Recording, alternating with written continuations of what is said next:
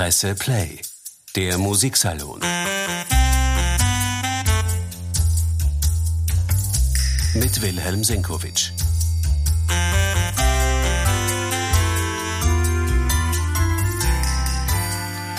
Am 4. Dezember 2022 haben Wagners Meistersinger von Nürnberg an der Wiener Staatsoper Premiere. Das Werk wird selten aufgeführt, ist schwierig zu besetzen und vor allem es erfordert einen immensen Aufwand, szenisch wie musikalisch.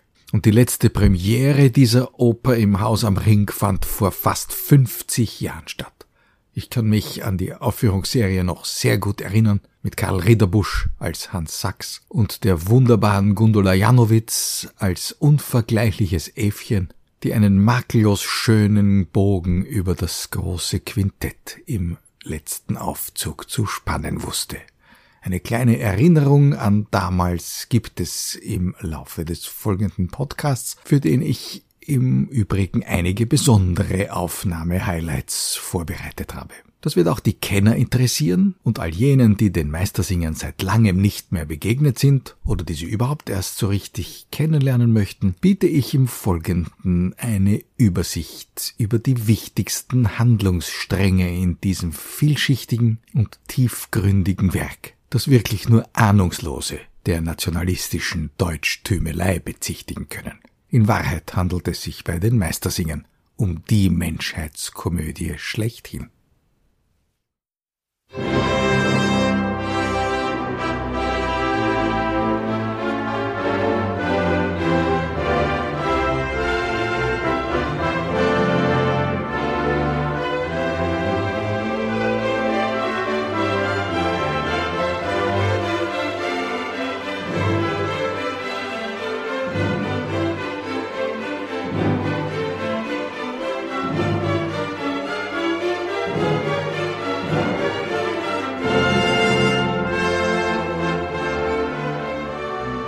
Die Meistersinger von Nürnberg, von missgünstigen Kulturkommentatoren gern als deutschtümmelndes, ja nationalistisches Monument verunglimpft. In Wahrheit ist dieses Werk eine tiefgründige Menschheitskomödie, eines der hintergründigsten und vielschichtigsten Werke unserer Kultur. Alle unsere Freuden und Leidenschaften stecken da drin. Liebe und Hass, Jugendfrische und Altersweisheit, Sie finden sich wieder im fein gesponnenen Beziehungsgeflecht dieser Oper, in der Menschliches und Allzumenschliches Platz hat. Und nebenbei handelt der Komponist auch die Frage der Kunst ab. Was ist Kunst? Was macht sie zur Kunst? Und schon im Orchestervorspiel, das er übrigens in einem animierten Moment auf der Reise von Venedig nach Wien skizziert hat, quasi als Programm für die kommende Arbeit an Text und Musik, schon in diesem Orchestervorspiel lässt Richard Wagner die Gegensätze aufeinanderprallen. Dem berühmten C-Dur-Gepränge der Meistersinger und ihrer Aufzüge und ihrem bürgerlich sicheren, von klaren Regeln dominierten Selbstverständnis steht die E-Dur-Welt der freien Fantasie gegenüber, der ungezügelten Leidenschaft, der künstlerischen Inspiration. Welches dieser beiden Prinzipien wird die Oberhand erhalten?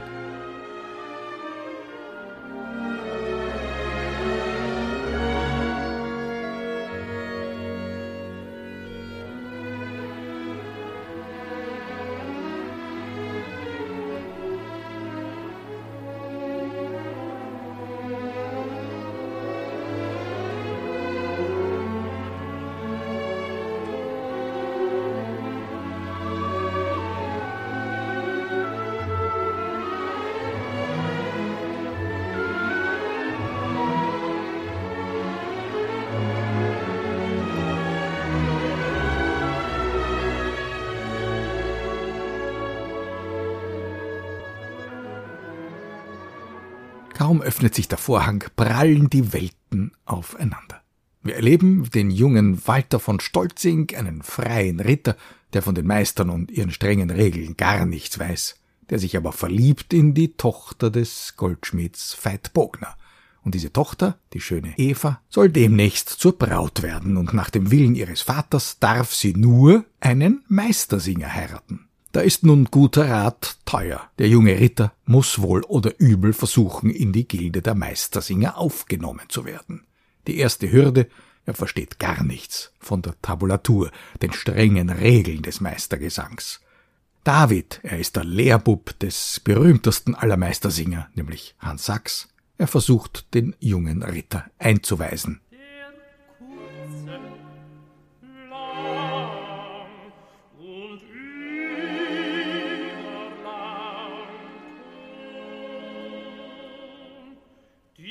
Schrei!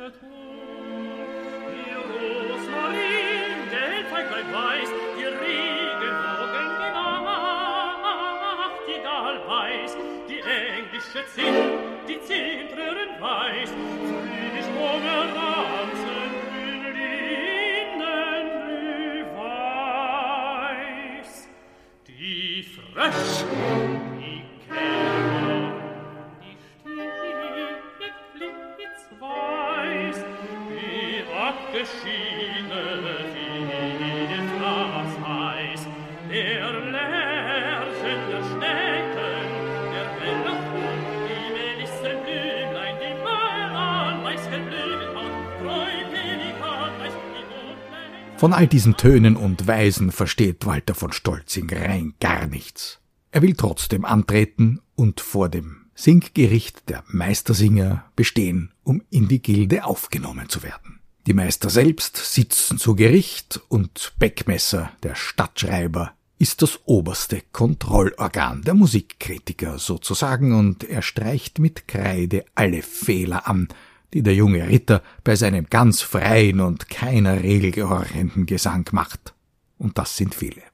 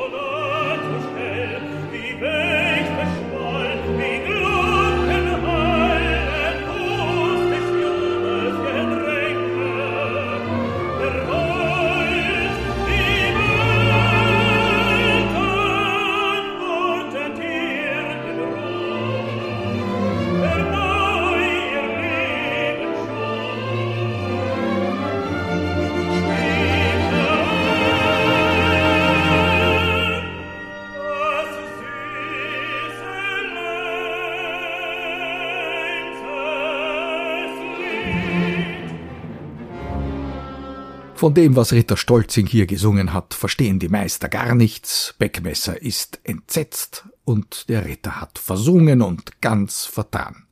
Nur einer verteidigt ihn, Hans Sachs. Er hat sehr wohl gehört, dass das nicht einfach chaotisches, sinnentleertes Improvisieren war, was der Ritter hier geboten hat, sondern dass hinter alledem Methode steht.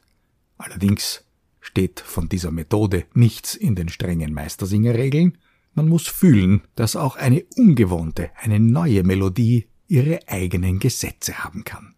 Hans Sachs lässt die Musik des jungen Ritters nicht mehr los. In der zentralen Szene des gesamten Werks, dem sogenannten Fliedermonolog, reflektiert Sachs, was er gehört hat. Die Melodie von Ritter Stolzing kehrt wieder und wird von Sachs nun auf seine ganz eigene Weise interpretiert. Der Meistersinger Sachs spürt, dass da eine neue Generation heranwächst, die sich ihre eigene Kunst schaffen wird. Und will halt nicht gehen.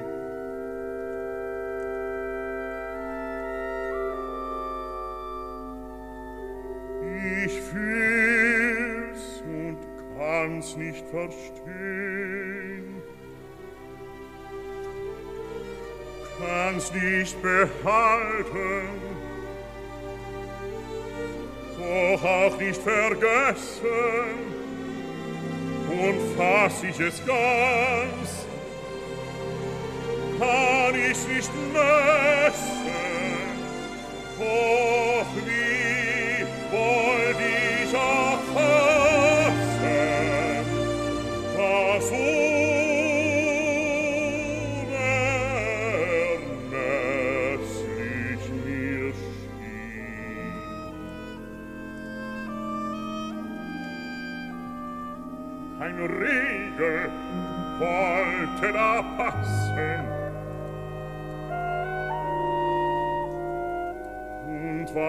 kein Fehler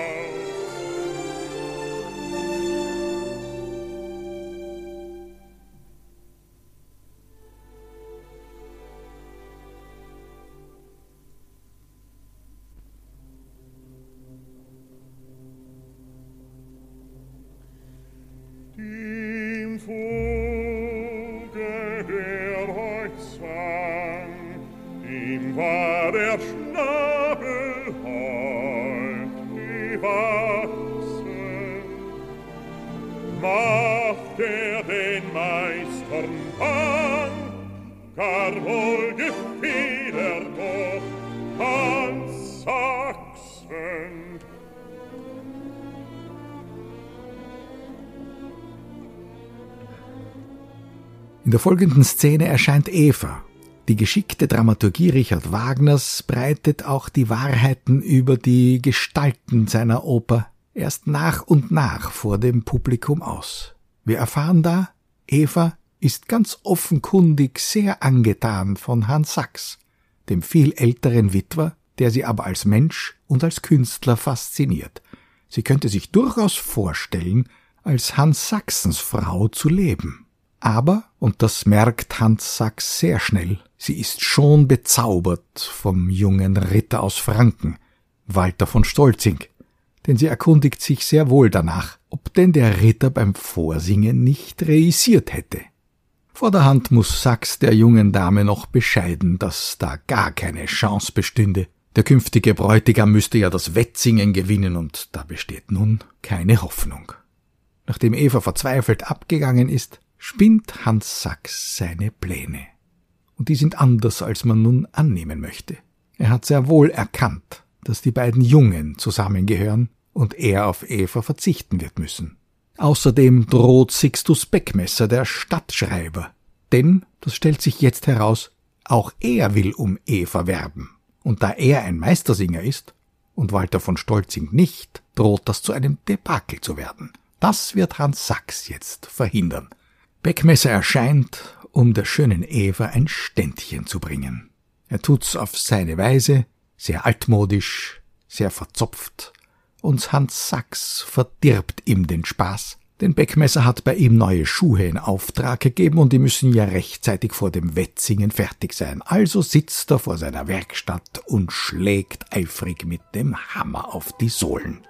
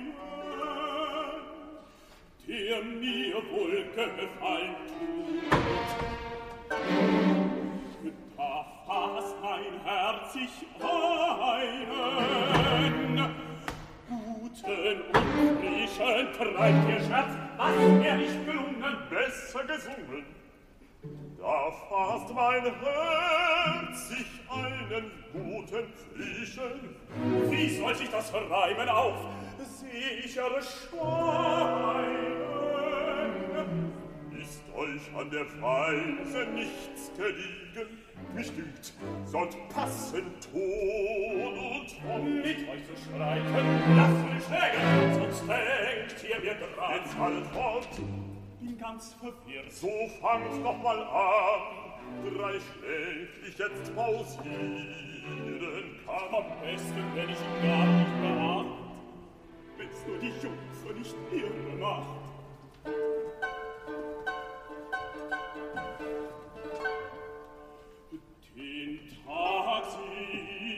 erscheinen, der mir wohl gefallen. Das daraus entstehende Tohuwabo, in das sich mehr und mehr auch die Nachbarn einmengen, zeigt uns den Weltmeister Richard Wagner. Das äußerste Chaos charakterisiert er musikalisch mit der strengsten aller Formen. Wir erleben die sogenannte Prügelfuge. Hier kommen auch die dunklen, die finsteren Seiten der menschlichen Natur zum Vorschein. Und zuletzt, wenn der Nachtwächter erscheint, muss Sixtus Beckmesser mit zerschlagener Laute und zerschlagenen Knochen von dannen ziehen.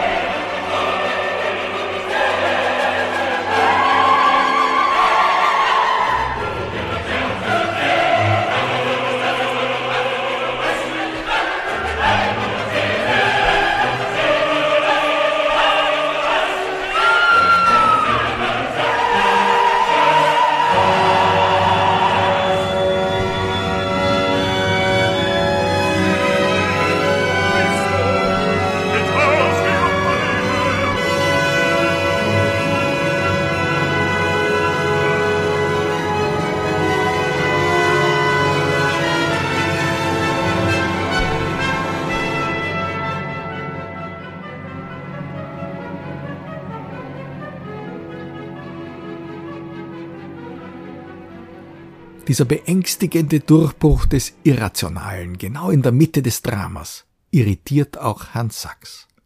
In seinem Wahnmonolog am Beginn des dritten Aufzugs sinniert er über die Abgründe der menschlichen Natur.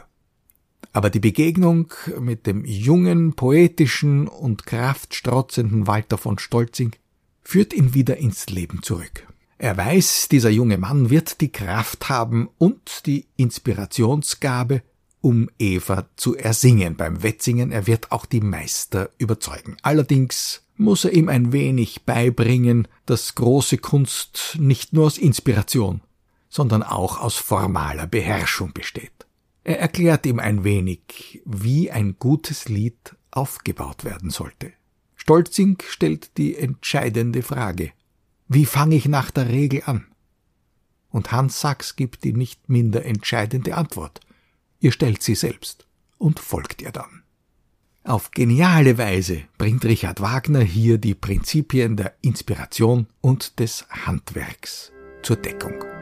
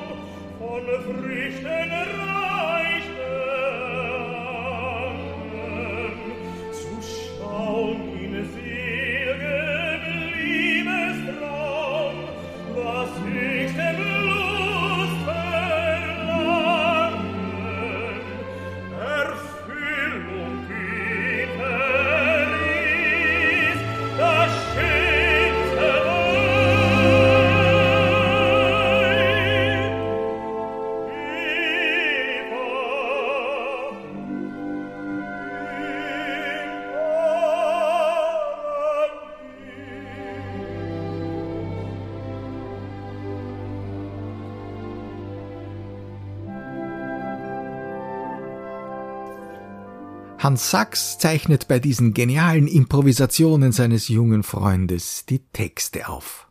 Die schwungvolle Melodie gehört ohnehin ganz dem Ritter Stolzing. Er wird sie nach Bedarf sogleich wiederfinden. Das weiß Hans Sachs. Solches Einfühlungsvermögen ist dem Sixtus Beckmesser, dem Stadtschreiber und Merker, keineswegs gegeben. Bei einem unbemerkten Besuch in Sachsens Werkstatt entdeckt er die Aufzeichnung des Liedtextes. Und er meint, Hans Sachs werde sich offenbar um Eva bewerben und hätte hier ein Werbelied notiert. Und er weiß auch, wenn Hans Sachs singt, hat er keine Chance, denn Sachs ist beim Volk über die Maßen beliebt und geschätzt für sein Können. Der Schuster erscheint und entdeckt das Beckmesser, das Blatt entwendet hat aber er beruhigt den Konkurrenten. Er wird nicht um Eva werben, und dieses Gedicht, wenn er möchte, könne er getrost behalten. Beckmesser kann sein Glück gar nicht fassen. Er ist zwar davon überzeugt, dass er die schöneren Melodien erfindet als Hans Sachs, aber was die populären Texte betrifft, da kann es dem Schuster keiner gleich tun. Also zieht er von dannen und wird versuchen, eine eigene Melodie für den neuen Text zu finden. Als Eva erscheint und zwischen ihren beiden Männern steht, Hans Sachs und Walter von Stolzing, kommt es zu einem bewegenden Moment, in dem Sachs die beiden jungen Menschen zusammenführt. Das menschliche Drama der Meistersinger von Nürnberg erlebt in diesem Moment sein Happy End, einer der schönsten Momente der gesamten Opernliteratur, das große Quintett in Gestur das ist harmonisch gesehen der Gegenpol zum C-Dur der Meister und der innige Höhepunkt dieser Oper.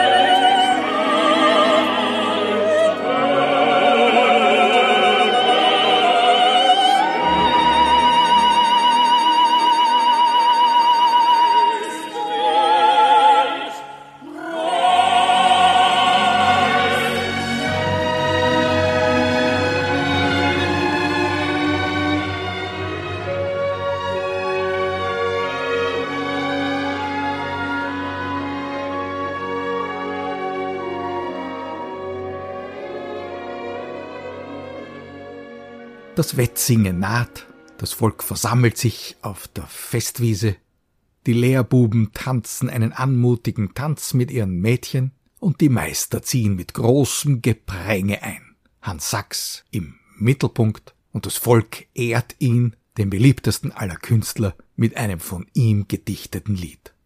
Die Verse, die Richard Wagner hier verwendet, stammen tatsächlich vom historischen Meistersinger Hans Sachs.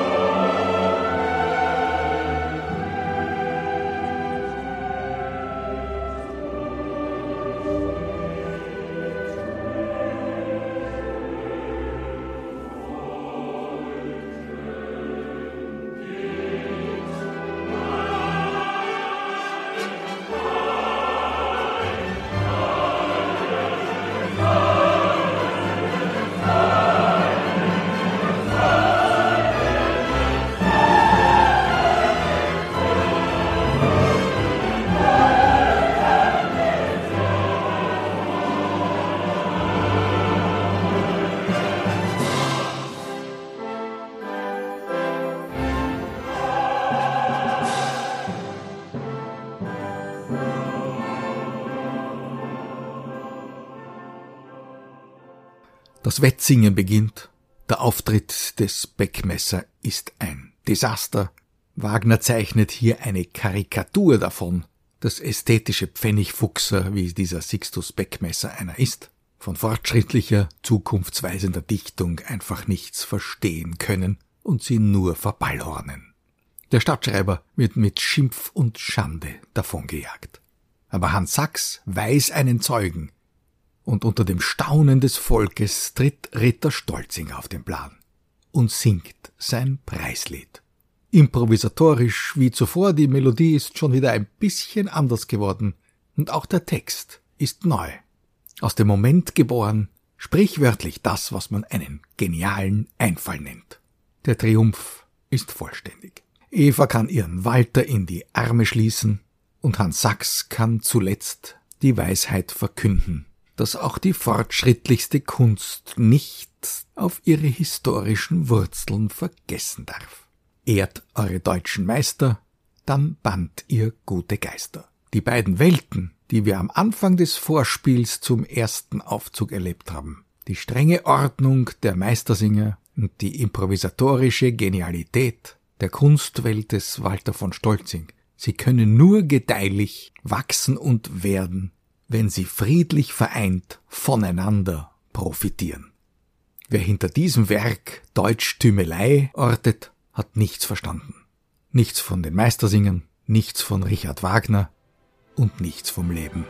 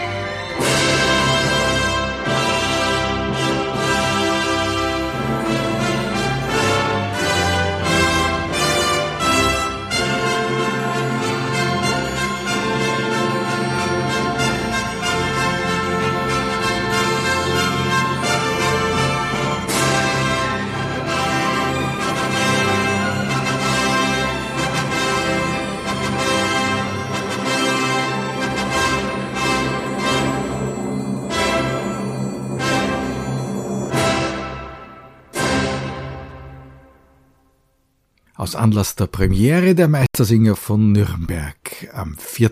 Dezember 2022 an der Wiener Staatsoper habe ich Sie mit einigen besonderen Musikausschnitten durch die Handlungsstränge dieses wunderbaren Stücks geführt. Demnächst gibt es Gelegenheit, das Stück an der Staatsoper zu erleben oder auch in einer Übertragung im Fernsehen oder im Rundfunk. Damit für heute danke fürs Zuhören. Bis zum nächsten Mal. Presse Play der Musiksalon. Mit Wilhelm Senkowitsch.